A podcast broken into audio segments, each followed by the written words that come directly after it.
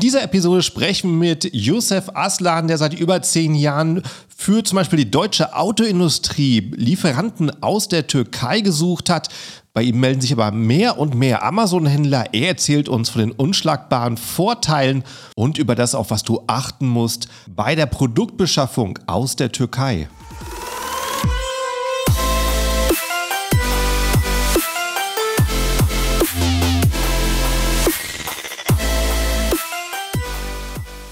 Hallo zusammen und willkommen beim Serious Seller Podcast auf Deutsch. Mein Name ist Markus Mokros und das ist die Show, in der wir alles um Amazon FBA Private Label besprechen, was uns Händler auf Deutsch gesagt ernsthafte Umsätze generiert. Daher auch der Name der Show Serious Seller Podcast auf Deutsch. Und hallo zusammen an alle Zuschauer und hallo an meinen Gast heute, den Youssef. Wie geht's dir? Mir geht's gut, wunderprächtig, schönes, schönes Wetter, kann es einem gut gehen. Ja, das stimmt, genau. Das macht doch vieles besser, wenn man auf den blauen Himmel guckt. Ich würde sagen, stell dich doch kurz mal in ein, zwei Minuten vor, wer du bist und was du machst. Also ich bin der Yusuf Arslan, komme aus Stuttgart, äh, betreibe seit 2013 eine Sourcing-Agentur, primär eigentlich für die Industrie. Mhm. Ich bin Diplom-Wirtschaftsingenieur, habe, also bin 50 Jahre alt, seit 25 Jahren im Einkauf auf verschiedenen Stellen, also Einkaufsleiter, stellvertretender Einkaufsleiter, Sourcing Manager Türkei, äh, Manager, Area Manager Türkei für verschiedenste Firmen, Mercedes, äh, ZF Bosch, Valeo, Unternehmensberatung und seit 2013 mein eigener Chef mit Büro in Stuttgart, Smart Headquarter und in Izmir und in Istanbul. Aha, dass du, dass du auch ein Büro. Ja. Ist das so ein äh, wichtiger Produktionsstandort dort in der Türkei? Die sind die großen Industrie-Hotspots. Mhm. Äh, Istanbul, riesengroß, 20 Millionen Ein Einwohner und Izmir, auch ein großer Industrie-Hotspot. Mhm. Und ähm, kommen wir gerade mal dazu, gleich dazu, was man macht als äh, Sourcing-Agent. Kannst du dazu mal ein bisschen was sagen? Ich bringe äh, deutsche Einkäufer mit äh, türkischen Lieferanten zusammen. Ich fungiere eigentlich immer als Pufferzone. Viele Anfragen, die in der Türkei landen, äh, landen irgendwie im Nirvana und da wirklich quasi als Pufferzone für die türkischen Lieferanten und für den deutschen Kunden, Einkäufer, Amazon-Seller. Und äh, da bringe ich beide zusammen. Mhm, es ist äh, sehr, sehr wichtig, sehr wichtigen Kontakt zu haben ähm, weil ich weiß, viele Leute, die mit Amazon starten, die haben halt die Erfahrung von aus China mit Alibaba, mhm. fragen halt, wie macht man sowas denn für die Türkei, aber ne, wie macht man sowas für Deutschland? Das ist ja nicht selbstverständlich, dass es irgendeine Webseite gibt, wo man einfach mal sucht und gleich alles hat, was Relevanz ist und in der Türkei ist es eben genauso wenig vorhanden wie in Deutschland. Also äh, ich mache das ja, ich bringe, ich mache ja auch Seminare seit 15 Jahren mhm. und die Frage, die mir immer gestellt wird, wie komme ich an den richtigen türkischen Lieferanten ran? Es gibt natürlich äh, nicht die eierlegende Wollmilchsau, die für, für den Kunden oder für den Einkäufer äh, vorgekaut, vorgelegt werden muss. Ja. Wir, wir schauen uns alle Produkte wirklich einzeln an und auch mit meinen Partnern vor Ort und von hier, ob es feasible ist, also ob das wirklich wirtschaftlich rentabel ist, für den deutschen Amazon-Seller aus der Türkei zu beschaffen. Mhm. Das sind natürlich diverse Punkte. Rohstoff ist immer ein Thema und aktuell ein sehr großes Thema weltweit, ja. aber auch in der Türkei. Äh, es geht hoch und runter, man kriegt nur tägliche Angebote für Rohstoffpreise. Das ist gerade das größte Problem in der Türkei. Mhm. Und ähm, aber es ist trotzdem eine Riesenmöglichkeit für die deutschen Seller, äh, doch äh, aus der Türkei zu beschaffen. Es gibt die Möglichkeit, es gibt auch Internetseiten. Ich empfehle da immer auch mal auf, auf türkische Messen zu gehen. Da gibt es mhm. diverse äh, Internetseiten, wo man quasi nach den internationalen Messen in Istanbul und Izmir Ausschau halten kann. Kann ich dir im, im Nachhinein oder im Nachlauf nochmal die Links dazu äh, senden, lieber Markus.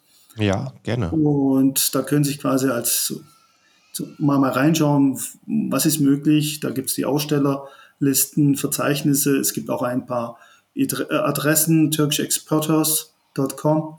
Äh, da gebe ich dir auch den Link im Anschluss. Da können sich quasi die Interessenten, die sich auf dem türkischen Markt äh, nach neuen Lieferanten Ausschau halten, äh, im ersten Step mal erkundigen. Mhm. Okay, das war ähm, sehr interessant zu wissen. Und äh, du hast gerade mal so angesprochen, du hast das klassischerweise für die deutsche Autoindustrie gemacht. Das habe ich schon mal gehört, dass so die Autoindustrie sehr, sehr stark ist in der Türkei. Was sind das denn typischerweise für Produkte und Werkstoffe, ähm, die dort zugekauft werden? Also äh, die Türkei, die produziert ja mehr Autos als die Italiener und die Tschechen zusammen. Mhm. Und äh, es sind 18 Automobilhersteller in der Türkei ansässig und sehr viele Zulieferindustrie. Also es geht um Standsteile, Drehteile, Frästeile, äh, Kunststoffspritzteile. Äh, da sind die Türken sehr stark, bei Glasprodukten sehr stark, weil auch einer der größten europäischen Hersteller in der Türkei sitzt, mhm. Şişecam. Und ich betreue dann auch noch Maschinenbauteile. Und seit, Jan seit Januar habe ich halt immer vermehrt Amazon-Anfragen bekommen, die ich eigentlich immer so lächelnd abgelehnt hatte.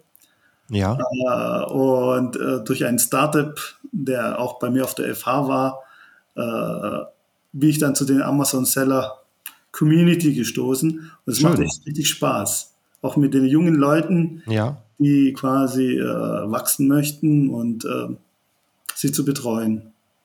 Ja, sicherlich nochmal ein ganz anderes Feeling auch für dich, äh, ne, wenn jetzt irgendwo ein, ein Einkäufer ähm, aus seinen riesen Produktlisten, die er wahrscheinlich da kaufen muss, dir irgendwas rüberschickt oder jemand, der jetzt wirklich sein erstes Produkt startet und da hohe Hoffnungen reinlegt. Sicher eine schöne Abwechslung, mit solchen Leuten zu arbeiten. Es macht Spaß. Ja.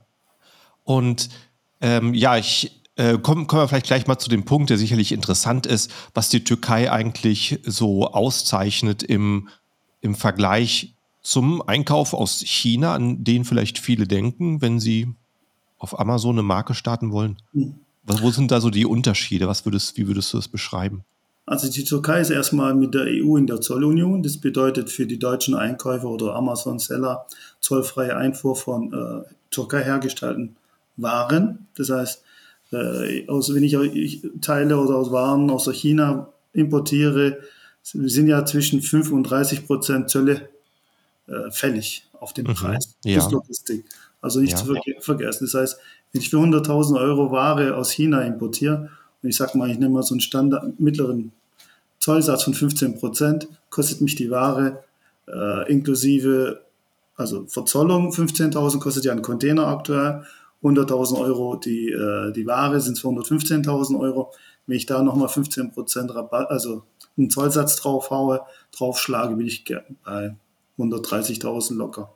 Mhm. Und äh, da fällt ja in der Türkei, äh, fällt der Zollsatz weg von den 15%, also ungefähr 20.000 Euro. Und äh, auch die Logistikkosten sind, sind sehr, sehr überschaubar im Vergleich zu China.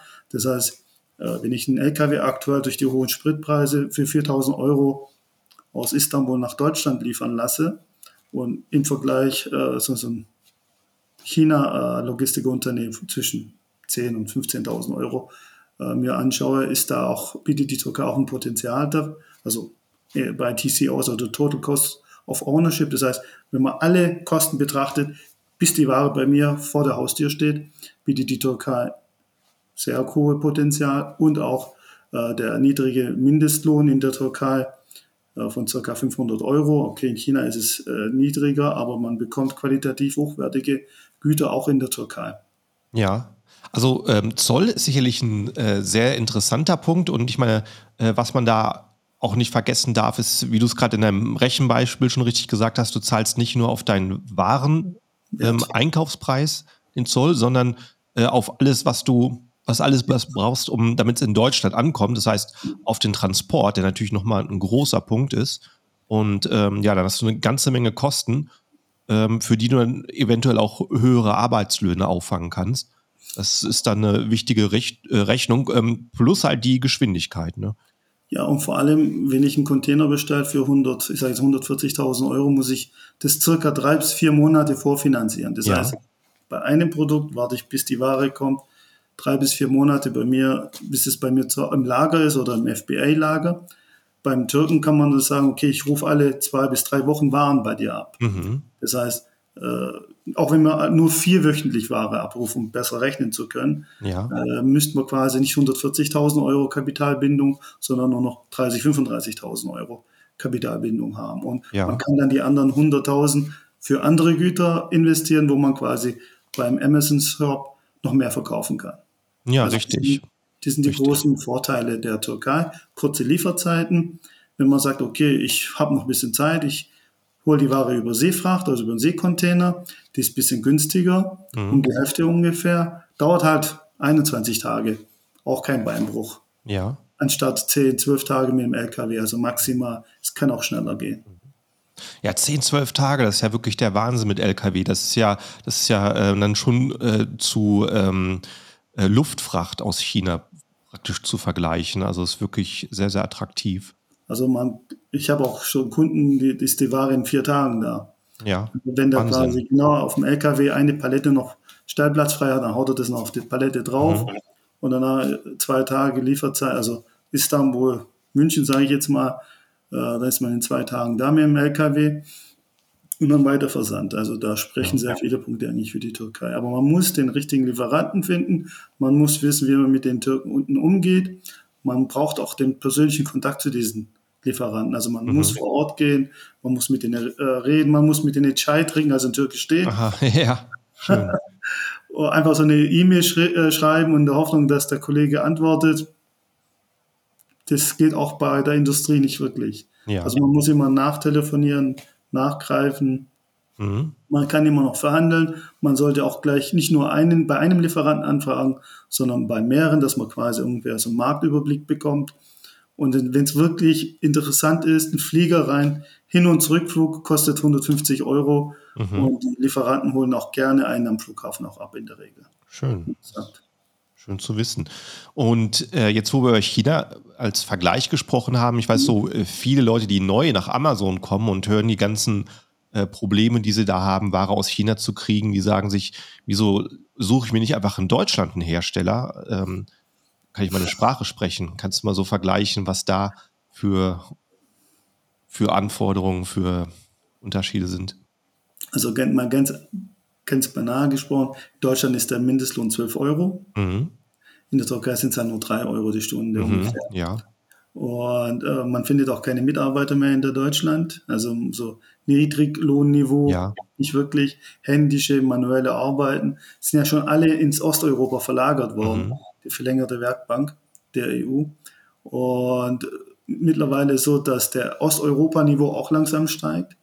Und wenn ich jetzt von meiner Industrieberatung rede, da kostet äh, ein Maschinenstundensatz mit einem Mitarbeiter 70, 80 Euro in Deutschland pro Stunde. Wow. Ja. Und in Türkei ist vielleicht ein Drittel davon nur, weil mhm. der Stundensatz auch zwischen 3, 4, 5 Euro variiert, kommt auf den äh, Experten drauf an, der die Maschine betreut ja. oder bedient. Und die Maschine kostet in etwa gleich wie in Deutschland. Mhm. Ja. Und, äh, man, äh, und in Deutschland sind aktuell auch die ganzen Firmen voll, also ja. mit Aufträgen, kaum zu glauben. Also mit denen, die ich auch weiterhin in Deutschland in der Industrie betreue, haben die, die haben selber einen Kapazitätsengpass aktuell, sind an ihren Grenzen. Und da sind sie nicht interessiert an tausend, ich sag schon mal, Knoblauch pressen. Ja, richtig. Ja, das ist ein guter Punkt. Das sind äh, Mindestabnahmemengen und da hatte ich hier auch schon einen Gast im ähm, Podcast, der hat, ähm, der verkauft ähm, ähm Geschirr oder mhm. speziell so für Tee, um die Teenische herum. Und die hatten die Idee, wir verlagern die ganze Produktion nach Deutschland, sagen Made in Germany. Und dann waren sie plötzlich äh, vor dem Problem, dass sie ihre Designs hier herstellen wollten und haben eigentlich niemanden gefunden, der ihre Mengen produziert hat, obwohl die schon äh, ganz ordentliche Mengen mittlerweile aus China bestellt hat. Aber für Deutschland war es dann immer noch äh, für die Industrie hier zu klein, dass sie sagen, wir rüsten Maschinen um und ähm, nach sowas. Also ich sage mal so, Rüstkosten in Deutschland sind halt ein Thema. Die ja. bewegen sich ja zwischen 250 bis 500 Euro und mhm. dann lohnt sich das halt nicht wirklich für die Deutschen. Und äh, die Deutschen sind halt auch spezialisiert auf Massenproduktion, Serienproduktion, so mhm. kleinere Serien, Miniserien nicht wirklich. Also ja. äh, da haben sich ein paar auf gewissen äh, Nischen spezialisiert, haben dafür einen Maschinenpark, aber die sind dann wiederum wieder zu teuer. Mhm. Gut. Und ähm, also kann man eben schon mal sehr schön halt als Unterschied feststellen, dass du halt einfach die Vorteile hast von der, ähm, von der Distanz, die halt ähm, immer noch man halt Europä europäischer Kontinent ist und mhm. äh, trotzdem nicht halt die hohen Mindestlöhne in Deutschland. Und das macht es als äh, sehr gute Alternative zu China, sich mal die Türkei anzugucken. Aktuell sind auch die Inflationsraten sehr hoch in der Türkei, das heißt 50, mhm. um die 50 Prozent. Wow. Äh, ja. Äh, letztes Jahr waren es noch 15, aber mhm. äh, aktuell sind es ungefähr 50, 60 Prozent. Mhm. Ja, die Mindestlöhne, Mindestlöhne werden halt einmal im Jahr angepasst. Das heißt, mhm. das spricht auch wiederum für den Export. Die Exportzahlen in der Türkei explodieren. Die haben noch nie so viel in Dollar explodiert. Ex ja exportiert mhm. äh, wie ever, sage ich mal. Und ja, äh, also man, wenn man lange sucht, äh, aber man, also wenn man denkt, man kriegt Ware innerhalb von vier Wochen, ich bestelle, kommt, dann muss man ein bisschen mehr Zeit investieren. Unsere, also Vor Vorgehensweise sind wir, wenn wir die Musterteile bekommen, wir versprechen den Lieferanten, also den Kunden ungefähr maximal drei Monate. Mhm. Über die ganzen Abstimmungen, technischen Abstimmungen, Musterteile hinfliegen, Lieferanten besuchen, die Produktion anschauen, auditieren etc. Mhm. Und auch die Ka äh, Anpassung äh, von der Kartonage. Äh, der, der Kunde schickt mir einen Teil, sag ich mal, eine Maus ohne Verpackung. Und danach, das, die, die Fehler habe ich am Anfang gemacht. Mhm. Und habe ich dann festgestellt, ach, das darf ja nur 63,5 Zentimeter, glaube ich, die Verpackung groß sein. Ja, ja. Der Masterkarton und so genau. bei Amazon. Mhm. Äh, da haben, mussten wir ein paar Schleifen drehen, aber mittlerweile kennen wir auch die Anforderungen von Amazon. Also aufs Gewicht, aufs Labeling, äh, ja. äh, Kartonage, folienfrei, plastikfrei etc. Da haben wir auch äh, also Lehrgeld bezahlt, also Erfahrungen sammeln können in den letzten drei, vier Monaten Jetzt sind wir auf so einem Niveau, sagen wir, okay, äh, sollten wir eigentlich alles kennen. Mhm, sehr, sehr gut, sehr gut. Du, du gibst ja deine Erfahrung auch ähm, halt regelmäßig weiter. Du sprichst ja auch häufig darüber. Was für äh, Formate sind das denn? Was für Orten? Die sind eigentlich sehr verschieden. Also äh, BME, da gibt es im Bundesverband Materialeinkauf. Das ist Europas größter Einkäuferverband mit 110.000 Einkäufern. Da betreue ich die Türkei, äh, also äh, Arbeitsgruppe mhm. mit 110 Firmen. Oder bei IHKs werde ich gerne eingeladen, wenn es um Thema Beschaffungsmarkt Türkei mhm. geht. Äh, oder bei Dow Jones oder bei Messen oder Inhouse-Schulungen. Äh, also ob es jetzt auch beschaffungsaktuell ist bei irgendwelchen äh, Magazinen. Äh, also ich bin da marketingtechnisch immer sehr gut aufgestellt. Und bis dato habe ich noch nicht also äh, Türklingel putzen müssen, sage ich mal ja. so. Weil Kaltakquise gibt es bei mir nicht, weil ich immer genug zu tun habe. Habe aber auch jetzt in den letzten drei Monaten auch mein Team bei Amazon-Bereich auch vergrößert. Mhm, schön. Äh, dann kommen wir vielleicht mal so zu dem Punkt, der sicherlich auch sehr interessant sein sollte. Mhm. So, was sind denn so Beispielprodukte oder Nischen, ähm, für die sich die ähm, Türkei sehr eignet oder Materialien? Ich weiß nicht, wie du es aufzählen kannst und was mhm. eher nicht. Kann man das so differenzieren? Also Automotivteile, Ersatzteile etc., das ist ja nicht so das Amazon-Bereich, mhm. sag ich mal. Aber bei Textilien, Heimtextilien, Geschirr, Keramik, äh, ich meine, wenn ich in China, ich habe letztes Mal mit einem gesprochen, der, der müsste, glaube ich, 36 Prozent Zoll zahlen auf Keramik wow, ja. äh, aus China. Äh, da gibt es gute Hersteller, viele Hersteller, Geschirr, Besteck, Textilien, Heimtextilien, äh, Kunststoffteile.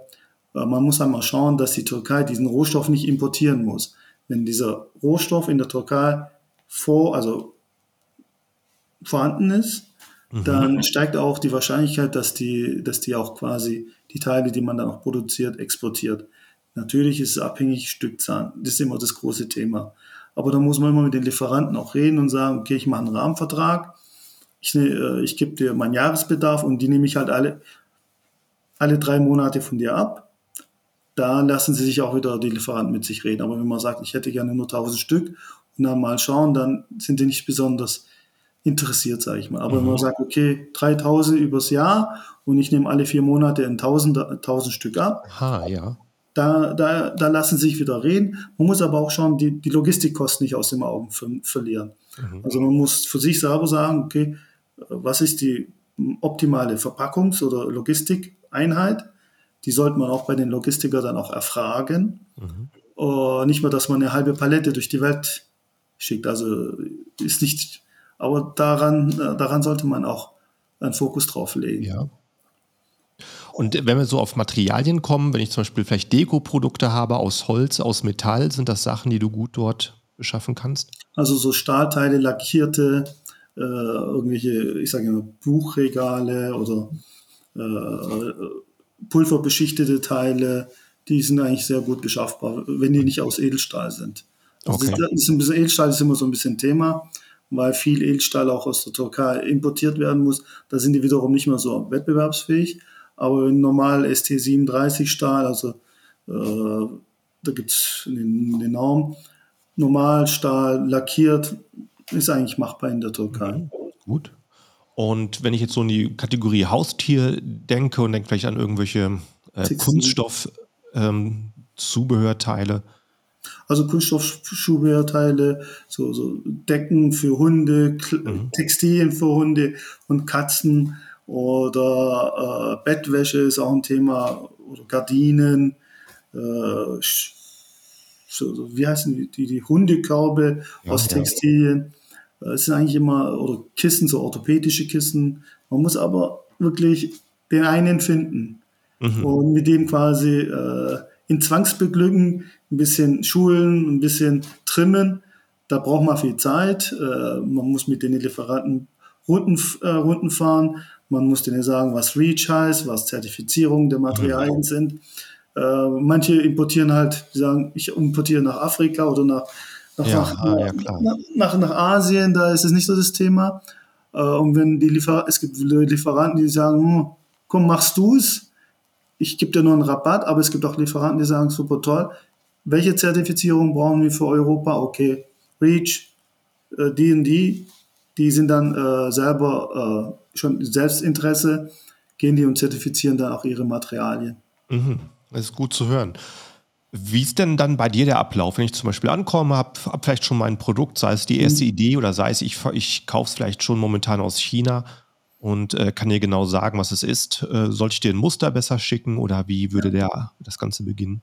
Also das Thema beginnt immer so, erstmal den Erstkontakt. Wir schauen uns das Produkt auch an und wenn wir sagen, okay, ist in der Türkei sourcebar, also beschaffbar, erst dann sagen wir, äh, bitte Musterteile schicken. Das, das andere, wir haben früher mal alle gesagt, alle Musterteile schicken, da haben wir unser Büroräumlichkeiten voll mit ja. Muster und haben dann festgestellt, äh, LGBit ist doch nicht beschaffbar. Mhm. Um das zu verhindern, ähm, sagen wir immer, erst Musterteile schicken, wenn wir das sagen, okay, ist beschaffbar. Äh, ich sage dann, äh, bitte einen realistischen Zielpreis nennen. Äh, ohne realistischen Zielpreis gehe ich auch nicht auf den, äh, mhm. also gehe ich nicht auf die Lieferanten. Unsere Dienstleistung ist kostenlos auf erfolgsbasiert. Das heißt, der Lieferant zahlt unsere Entgelt. Äh, aber dafür brauchen wir halt quasi auch Input und auch richtigen Input von den Seller. Wenn die mir sagen 5 Euro und zum Schluss habe ich Angebote für 10 Euro vorliegen äh, und dann er mir es doch auch für 10 Euro verkauft, danach lehne ich das aber auch das Geschäft dann auch ab und sage, nee, also ich bitte um faire, richtige Preise. Ja. Das heißt nicht Preise, die er vor sechs Monaten bezahlt hat, mhm. sondern die Preise, die er für zukünftige Bestellungen zahlen wird. Mhm. Das ist auch ein Thema. Also äh, da, da, das Lehrgeld haben wir auch bezahlt. Mhm. Äh, und zum Schluss hieß es dann, äh, ach, für 10 Euro wird es eigentlich auch gehen, weil jetzt der Chinese auch für 10 Euro angeboten hat. Ja, ja es war noch eine andere Situation dann vielleicht ja, mit äh, ja. im Rohstoffmarkt. Ja, die sich da dann quasi entwickelt hat. Aber äh, kommen wir auf den äh, Punkt, den du gerade so nebenbei angesprochen hast, weil das ist gar nicht so selbstverständlich. Also der Amazon-Händler, der sich bei euch meldet und deine Agenturleistung für die Beschaffung nutzen möchte, ja. der bezahlt nichts dafür. Bei Erfolgsfallen. Also wir trauen uns das zu. Ja. Äh, wir sagen nicht, äh, zahlen wir, es gibt ja Sourcing-Agenturen, die dafür Geld verlangen. Ja. Aber wir sagen, wir trauen uns das zu, wenn wir sagen, wir, wir können das beschaffen für mhm. den Zielpreis dann gehen wir erst auf den Weg. Okay. Also wir wollen nicht irgendwelche durch 199 Euro ja. oder was weiß ich äh, äh, Gewinne machen. Wir wollen durch unsere Dienstleistung den Kunden zufriedenstellen und auch den Türken. Äh, wir haben natürlich auch Vorteil, wir, unsere Volumen wird quasi bei dem einen Lieferanten immer größer und größer und wir werden auch wichtiger und dadurch können wir auch bessere Preise äh, durchdrücken beim Lieferanten. Mhm. Gut zu wissen. Gut. Und ähm, ja, die, die äh, Lieferanten, ähm, mit denen du bisher so in Kontakt bist, kennen die sich schon ein bisschen aus mit Amazon-Händlern? Weil in China ist es natürlich äh, ganz mhm. stark. Die meisten, die dort anfragen, sind wahrscheinlich momentan Amazon-Händler. Mhm. Wie sieht es in der Türkei mittlerweile aus? Also seit kurzem gibt es auch Amazon Türkei. Mhm. Aber äh, sehr schwach und sehr klein. Es gibt zwei große Wettbewerber. Amazon kann da nicht so richtig Fuß fassen in der Türkei. Ah, wirklich? Ja. Äh, die kennen die Anforderungen nicht wirklich. Deshalb sind wir halt da, wo wir sagen, okay, wir bieten ein All-Inklusiv-Paket an. Wir gehen mit dem Lieferanten von der Verpackung bis zur Einzelverpackung, äh, bis zum Labeling äh, mit dem Lieferanten durch und tun ihn quasi zwangsbeglücken, sage ich jetzt mal. Also, also äh, wir bringen es ihm bei. Mhm. Ja, okay, das ist ja gut, wenn dann eben euch dazwischen zu haben. Und ja, ich denke mal so, dann der eine oder andere hat jetzt wahrscheinlich auch ein bisschen mehr gelernt, was, warum es Sinn macht, da noch jemanden als Beschaffungsagenten dabei zu haben, nicht nur so auf die E-Mail zu setzen, die du so anfangs gesagt hast. Ne? So ja. funktioniert es einfach nicht. Ähm, außer, also eben, ich denke mal so der Laie, der, für den ist das mit der Autoindustrie noch nicht mal so bekannt. Der denkt wahrscheinlich einfach nur an Textilien, wenn er an die Türkei denkt. Ähm, hast du ein paar Beispiele für so bekannte Produkte oder Produktarten, die aus der Türkei kommen? Ich sage ja, äh, die Türkei fertigt eigentlich immer als Subunternehmer sehr viele Produkte. Äh, mhm. Ob es Jeans sind, also Jeans, Umfänge, äh, Textilien, T-Shirts, Kosmetika ist da langsam im Kommen. Äh, aber ich sage immer, man muss immer klein anfangen und das, wo die Türkei stark ist, sind halt die Textilien. Da äh, Automobilindustrie klar, sehr stark und sehr wettbewerbsfähig. Aber unsere FBA-Seller sind keine Automotivverkäufer. Äh, Textilien sind ein sehr großes Thema in der Türkei und sehr starkes. Also äh, ähm, die Türkei hat mal eine Zeit lang mal an China und an Pakistan Wettbewerbsanteile oder Marktanteile verloren. Mhm. Aber mittlerweile kehren alle wieder zurück in die Türkei. Disney zum Beispiel lässt nur hundertprozentig in der Türkei fertigen. Aha. Auch Hugo Boss hat ein ganz großes Werk in der Türkei, in Izmir. Äh, aber man muss mit den Lieferanten auch quasi kommunizieren. Das Wort kommunizieren ist auch so ein Thema. Es gibt viele Firmen, bei denen auch deutsch sprechende Mitarbeiter da sind, die quasi so Rückkehrer sind aus Deutschland äh, Englisch äh, können auch viele Lieferanten, aber es gibt die kleinen guten Lieferanten, die sich nur auf den Heimmarkt konzentriert haben und da sehen die halt keinen Bedarf an Englisch. Und die muss man halt finden und suchen, identifizieren, verhandeln. Und äh, ja, die Sprache ist auch so eine kleine Barriere manchmal. Ja, das ja, wäre es für mich natürlich dann auch. Ich habe mal äh, auch, glaube ich, gelesen, dass ähm, Englisch klassischerweise in der Türkei jetzt auch im Geschäftsbereich noch nicht so ähm, stark verbreitet ist. Also dass man da schon auf Türkisch zugehen Das muss ich jetzt nicht sagen. Also die sind, das war vielleicht vor 10, 15 Jahren so, aber mittlerweile sind sehr viele Jugend, Jugendleute, also jugendliche Leute, die quasi im Ausland studiert haben, Aha. zurückgekommen sind. Also ich kann sagen, 70 Prozent der Geschäftsleute, mit denen ich zu, zu tun habe, die haben im Ausland studiert, gelernt und äh, haben quasi die Firma ihrer Eltern übernommen. Aha. Das ist eine gute Entwicklung. Ja, das ist eigentlich äh, sehr gut, aber man muss halt mit der Türkei sich Zeit nehmen äh, und es ist ja nicht teuer. Ich sage ja, äh, 150 Euro Hin- und Zurückflug ja. Äh, und danach ein Hotel für 40, 50 Euro und am Abend geht man noch in Istanbul spazieren. Hört sich gut an, ja. Wenn ich in China, China komme ich nicht rein, kriege kein Visa. Richtig. Äh, ist, äh, man ist zwölf Stunden unterwegs, kommt darauf an, wo man hin, äh, ob es jetzt Beijing ist oder Shanghai oder Guangzhou. Äh, da brauchen wir quasi fast eine Woche, zehn Tage, bis man einen Lieferanten besucht. Mhm. In der Türkei springt man rein, man braucht kein Visum. Ja, reicht mal ein deutscher Reisepass wie auf dem Mallorca-Urlaub. Reiseausweis reicht ja. sogar, ein Pass ja. braucht man nicht mal. Mhm. Und, äh, und man, man, kann sich mit den Türken dann quasi Schön. Äh, Potenziale gibt. Man muss sich aber mit, man muss Zeit mitbringen und, äh, und dann noch den richtigen Lieferanten finden. Ja. Und ich empfehle allen, nur mit Firmen zu arbeiten, die auch Exporterfahrung haben. Mhm. Die quasi so eine Ursprungszeugnis Türkei erstellen können, äh, Exportrechnung erstellen können. Das heißt, äh, nicht jede Firma kann Exportrechnungen, das heißt ohne Mehrwertsteuer erstellen. Mhm. Äh, da sollte man auch noch drauf aufpassen. Also das ist auch so ein Thema. Das ist ein guter Tipp. Ähm, eine Sache, du hast jetzt bisher so vorgestellt, ähm, dass man halt wirklich recherchieren muss und mhm. durchdiskutieren muss, was der Lieferant herstellen soll. So eine beliebte Technik, um ähm, Produkte zu finden, um sein Sortiment zu erweitern, ist auch halt bei Lieferanten zu gucken, was der noch herstellt, ob dabei was im Programm ist. Gibt es so eine Möglichkeit äh, bei türkischen Lieferanten dort in der Produktpalette zu gucken? Also das, das ist, ist das gibt's ja. Und wenn man die besucht, dann sieht man auch alles, was die mhm. in, in, in Fabrik produzieren können. Und nur wenn, wenn man eine E-Mail schreibt und sagt, ich hätte gerne das Produkt A in der Menge, in der Farbe, dann kriegt man auch das Angebot. Nur das eine. Und wenn man nicht ja. miteinander redet, äh, und viele Firmen, die produzieren, die haben ja mehrere Standbeine. Das heißt, äh, einer, der, sage ich jetzt mal, Wandteppiche produziert, kann auch sein, dass er andere Sachen produziert. Und man kann die auch, wenn man eine Geschäftsbeziehung hat, kann man die auch erfragen, du, ich habe da noch ein Glas, hast du, kennst du da nicht einen Glashersteller?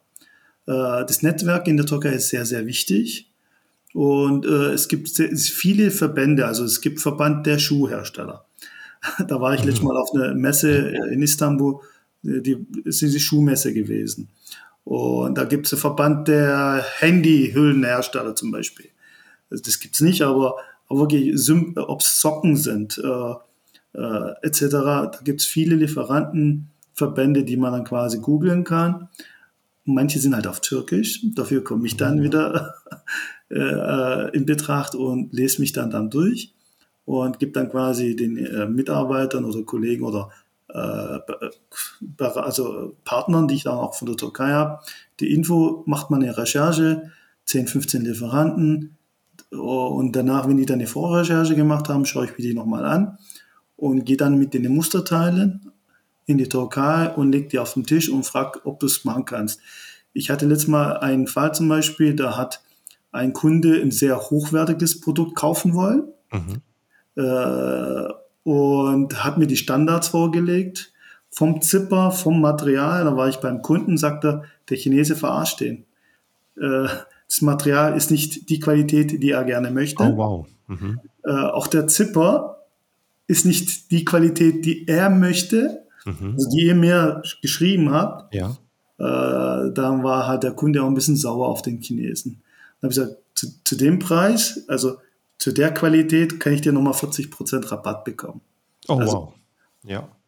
Und der deutsche Kunde ist dann froh und sagt, wow, top, ich habe hier äh, die Qualität, die ich möchte, die er nicht getestet hat. Und er hat dann quasi treuen Glauben den Chinesen glaubt. Und da war es halt quasi ein Drittel weniger Qualität. Also mhm. die Anzahl der Fäden war, ja, war ja. das Thema. Und er hat schon in die Hand genommen, also ich zeig dir mal, äh, was was dein Kunde anscheinend möchte, war das wirklich schon nur durch Sehen und Fühlen äh, bemerkbar, dass der Chinese ihm eine niedrige Qualität zu einem teuren Preis verkauft hat. Mhm. Und auch der Zipper, also der Reißverschluss war, nur der, der Henkel war die Qualität, die er gerne haben möchte, aber der Rest war Billigware. Aber äh, viele, äh, sag mal, äh, haben ja nicht das den Vergleich. Ja, also lohnt sich halt dann schon irgendwo der persönliche Kontakt, sowas vor Ort zu besprechen. Ja. Interessant. Wobei bei Kontakt sind, ähm, wie kommt man denn dann mit dir in Kontakt, wenn man äh, wir haben die Internetseite www.sourcingtürkei.de mhm. und da haben wir unser Kontaktformular. Da kann man uns über WhatsApp kontaktieren oder über das Kontaktformular oder über sales at sourcingtürkei.de können wir uns gerne E-Mail schreiben. Äh, die Kollegen im Büro geben dann quasi eine erste Rückmeldung mit Fragenkatalog, kriegt dann der, der potenzielle neue Kunde, die beantwortete er. Wir schauen uns das dann quasi im Team äh, an, online und sagen, okay, ist beschaffbar oder ist nicht beschaffbar. Mhm. Also vergeben Sie, vergebene Liebesmühe machen wir nicht. Das ist gut, dann lieber, lieber Klartext, das ist ja. sehr gut. Und äh, an der Stelle auch an alle, die zuhören, ähm, wenn du noch nicht in unserer Facebook-Gruppe bist, äh, Helium 10 Nutzer auf Deutsch heißt die, dann ähm, greife auch gerade zum Handy und schick mal eine Beitrittsanfrage. Da kannst du nämlich mit anderen Händlern auch diskutieren, andere Helium 10 Nutzer und ähm, dort auch in die Gemeinschaft eintreten. Würde mich freuen, da auch möglichst viele von euch zu sehen. Ähm, ja, jetzt wo wir zum Schluss kommen, hast du vielleicht noch einen Tipp so an, ähm, an, an Amazon-Händler, äh, sei, es, ähm, rund um Beschaffung oder sei es generell um Selbstständigkeit? Man muss Zeit und Geld mitbringen und auch Kompetenz. Also wenn manche äh, Amazon-Händler kommen zu mir und wenn die schon fragen, wie viel, wie viel Gewinn muss ich machen, dann sage ich, äh, mach erstmal sechs Monate Online-Kurse und dann lerne erstmal die kaufmännischen Grundlagen und dann gehe in die Selbstständigkeit rein. Ja, das ist ein äh, guter, guter Punkt. Also das Niveau ist wirklich, äh, also variiert sehr stark. Du hast sehr, sehr gute Leute, mhm. Leute teilweise mit sehr viel Vorerfahrung in der Selbstständigkeit, die den Weg gehen. Du hast aber auch Leute, die es gerade erst aufgeschnappt haben und dann ähm, ähm, eigentlich gar nicht null wissen, auf was sie zukommt. Und eben da bist du der falsche Ansprechpartner, um äh, einen Kurs in Selbstständigkeit zu geben. Dann sage ich immer, so schaut euch die, äh, die Podcast von Markus an. Ja, genau, dann schick sie hier rüber. Sehr gut, sehr gut. Ja, hey, vielen Dank. War ein cooles. Gespräch. Freut mich, dass wir uns hier heute mal austauschen konnten über äh, das Thema. Und äh, an die Zuhörer noch, äh, falls du dem Podcast noch folgst, ähm, falls du dem Podcast noch zuhörst, ohne zu folgen, mach's jetzt. Klick in deine App auf Abonnieren, auf Folgen, wie auch immer der Button heißt. Und äh, du wirst ähm, mitbekommen, wenn die nächste Episode raufkommt. Also äh, vielen Dank fürs Zuhören und vielen Dank, Youssef, für das Gespräch heute. Ciao, ciao. Ciao.